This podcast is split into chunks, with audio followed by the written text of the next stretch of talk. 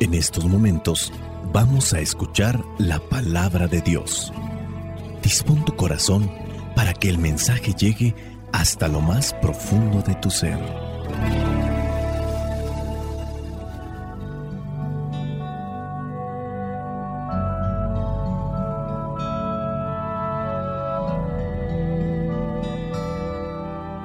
El Evangelio que la iglesia nos presenta para el día de hoy corresponde a Mateo capítulo 15, versículos del 29 al 33.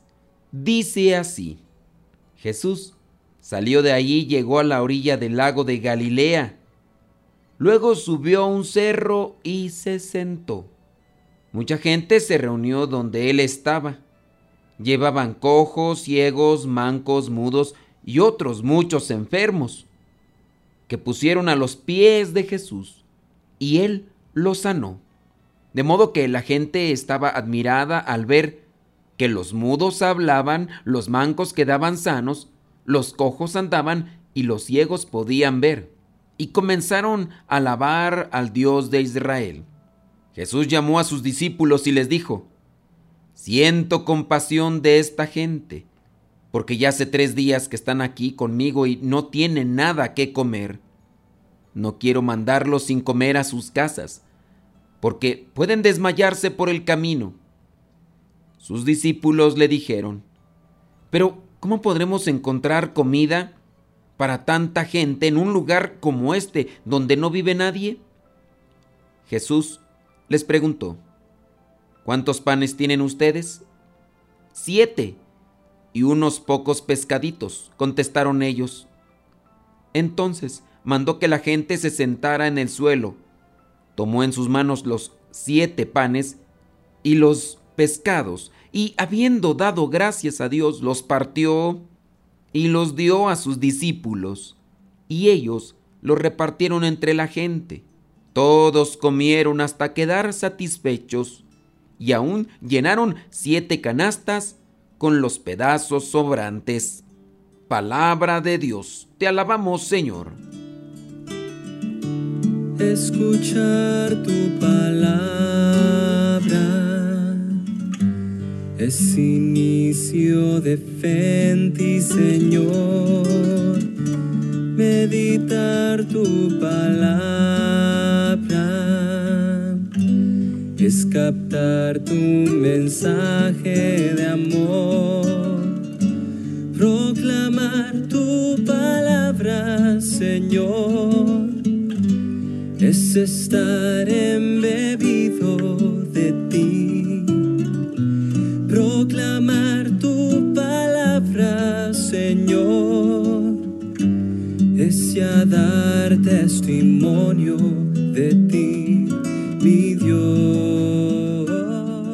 En el Evangelio del día de hoy encontramos que Jesús nuevamente sale a caminar a la orilla del lago de Galilea. Hoy no está buscando a aquellos que están pescando para llamarlos y que sean sus discípulos. Dice, camina a la orilla del lago de Galilea, luego, después de caminar, subió a un cerro y se sentó, quizá a descansar quizá a contemplar lo que arriba de ese cerro podía ver.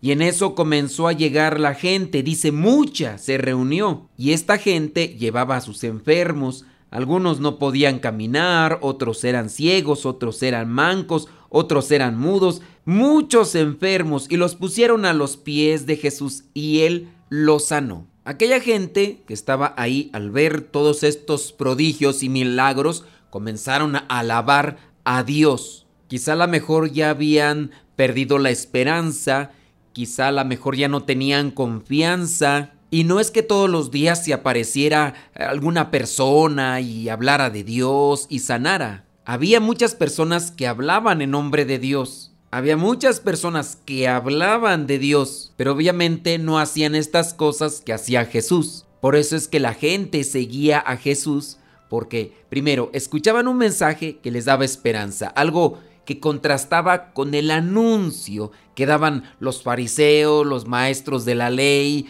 y los sacerdotes del templo que se dedicaban más a estar señalando las fragilidades, las caídas de aquel pueblo, de aquellos que estaban ahí a su alrededor. Es obvio entonces que este pueblo de Israel, al encontrar a una persona que les habla la buena nueva de Dios y que además lo sana, obviamente les colmará sus expectativas. Y aquí es donde nosotros tenemos que reflexionar. Hablamos de Dios, pero llegamos a colmar las expectativas de necesidad, de esperanza, de amor. Llenamos los vacíos de las personas. No vaya a ser que estemos nosotros como los fariseos o los maestros de la ley de aquel tiempo, que sí hablaban de Dios, pero no lo transmitían y por eso ahora que llega Jesús y comienza a hablar de esperanza, de amor,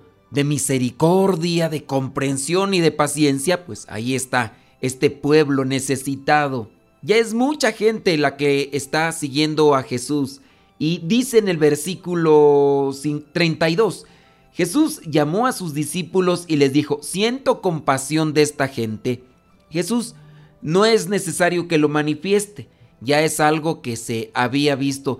El hecho de la compasión, compartir el dolor del otro, compartir el sufrimiento del otro, a pesar del cansancio, a pesar de las cosas que uno puede estar pasando, el tener compasión por el otro es me uno a su dolor, me uno a su sufrimiento y no importa lo que en este caso yo pueda hacer, hay un momento para detenerme, hay un momento para esperar y puedo aliviar ese dolor y ese sufrimiento. Ya desde ahí se manifiesta la compasión. Pero Él quiere compartir también esa compasión con sus discípulos. Por eso es que se los dice a sus discípulos para que también ellos vean una necesidad, un sufrimiento. Y quizá las enfermedades son ahí evidentes, no hay necesidad que les diga, mira, esta persona está sufriendo. No, Ahora hay una necesidad muy práctica. En este caso, no han comido. Y dice ahí, Jesús llamó a sus discípulos y les dijo, siento compasión de esta gente, porque ya hace tres días que están aquí conmigo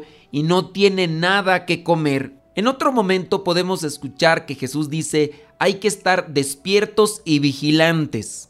Cuando asumimos ese tipo de actitud podemos darnos cuenta de las cosas que tienen y no tienen los demás. Si Jesús está hablando del reino, si Jesús está tocando, sanando a aquellos enfermos, también se ha dado cuenta. No tienen que comer. No han comido. Y si no han comido, porque no tienen que comer. Algo tan obvio, ¿verdad? Son tres días ya y no han comido. Pues ¿por qué? ¿Les hace falta algo? Por eso llama a sus discípulos y les comparte esa compasión que ya ha tenido Jesús durante estos días mientras lo van siguiendo. Antes de que se adelanten los discípulos a decir otra cosa, dice Jesús, no quiero mandarlos a estos sin comer a sus casas, porque pueden desmayarse, ya son tres días que no comen. Y llega el momento en el que los discípulos se adelantan, pero ¿cómo podremos encontrar comida para tanta gente en un lugar como este donde no vive nadie? La perspectiva de Jesús, la perspectiva de sus discípulos que están comenzando con esta enseñanza es muy diferente. Obviamente por eso sobresale el maestro. En este caso, ahí es donde se diferencia al que es un líder. Jesús expone una necesidad. Los discípulos están pequeños, están aprendiendo, todavía no alcanzan a mirar los prodigios que realiza Dios. Podemos decir que su fe en el Señor todavía no es muy grande. Jesús expone una necesidad y los discípulos ¿qué hacen? Exponen sus límites. Los discípulos exponen sus carencias. Claro que hay que ser realistas. Muchas veces también se puede abusar y podemos llegar al caso del fideísmo, que es aquella actitud en la cual queremos justificar todo bajo lo que vendría a ser la perspectiva de la fe. Y en muchos de los casos uno comete imprudencias, algo que nos corresponde a nosotros como tal, lo exponemos a la fe y obviamente por eso las cosas no se realizan como Dios las tiene planeadas. Y los discípulos le plantean la situación a Jesús. ¿Cómo podremos, pues, encontrar comida aquí? Y es ya cuando Jesús les pregunta, a ver, ¿cuántos panes tienen ustedes? Pues tenemos siete y unos pocos pescaditos. Jesús manda que la gente se siente en el suelo, toma en sus manos los siete panes y los pescados, da gracias a Dios, los parte y los dio a sus discípulos y ellos comienzan a repartirlo entre la gente. Algunos llegan a exponer que Jesús en realidad no hizo un milagro, dicen algunos, que en este caso lo que hizo con esta acción fue mover a la conciencia en la gente que dicen ellos, los que no creen en el milagro, dicen que lo que hizo Jesús fue hacer que al compartir el pan y los pescaditos, la gente se moviera en la conciencia y sacara lo que llevaba guardado. En su caso, para decir que la gente, según los que no creen en este milagro y argumentan esto, dicen que la gente era muy tacaña y que fueron capaces de quedarse sin comer tres días con tal de no compartir nada a nadie. Miren, este tipo de cuestiones uno tiene también que reflexionarlas porque si estas mismas personas son capaces de llevar a sus enfermitos ante la presencia de Jesús, ¿cómo suponer que no se van a preocupar de darles de comer si es que en verdad llevaban? ¿Cómo suponer que estos eh, personas que estaban llevando a los paralíticos, a los que estaban mancos, cojos, a los que estaban ciegos, ¿cómo suponer que sí, yo quiero que te cures, pero no te voy a dar de comer, voy a dejar que, que te mueras? Las personas que estaban llevando estos enfermitos ante Jesús, sin duda, también tenían compasión de, de ellos, algunos familiares o conocidos. Dice que ese lugar donde estaban no había casas, no había gente viviendo. Sin duda, estos tuvieron que recorrer trayectos largos para llevarle a esta persona hasta la presencia de Jesús. ¿Cómo pensar pues que eran egoístas y que no, me voy a quedar sin comer tres días con tal de no darle de comer a otros que están aquí alrededor? E, eso sin duda está totalmente eh, desfasado de una realidad cristiana. Jesús, así como sanaba a un ciego, así como hacía que se levantara un paralítico, así como hacía que otro tipo de enfermedades desaparecieran, también pudo hacer que aquellos panecitos, siete panecitos se multiplicaran y también los pescaditos. Nuestro Señor es grande y quiere que también nosotros nos movamos en la compasión. Él toca nuestros corazones y nos invita a ser generosos, dispuestos. No hay que ser tacaños para reflexionar la palabra de Dios. En medio de nuestras carencias, Dios también multiplica lo poco que tenemos, siempre y cuando esté enfocado para ayudar a los demás. Hay muchas necesidades en la sociedad, no necesariamente esa necesidad de comer. Hay necesidad de amor, hay necesidad de escucha, hay necesidad de educación, hay necesidad de justicia, hay necesidad de respeto, hay necesidad de solidaridad. Y si Dios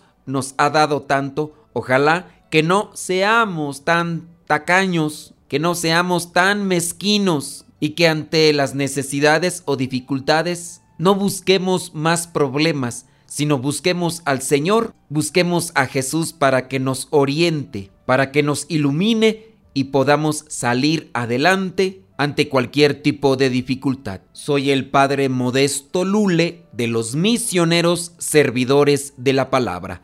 La bendición de Dios Todopoderoso, Padre, Hijo y Espíritu Santo, descienda sobre cada uno de ustedes y les acompañe siempre. Vayamos a vivir la palabra. Lámpara es tu palabra para mis pasos, luz en mi sendero. Lámpara es tu palabra para mis pasos, luz en mi sendero. Luz, tu palabra es la luz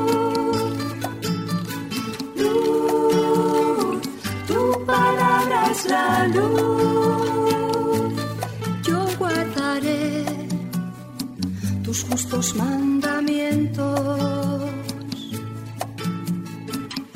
Señor, dame vida según tu promesa. Lámpara tu palabra para mis pasos, luz en mi sendero. Lámpara tu palabra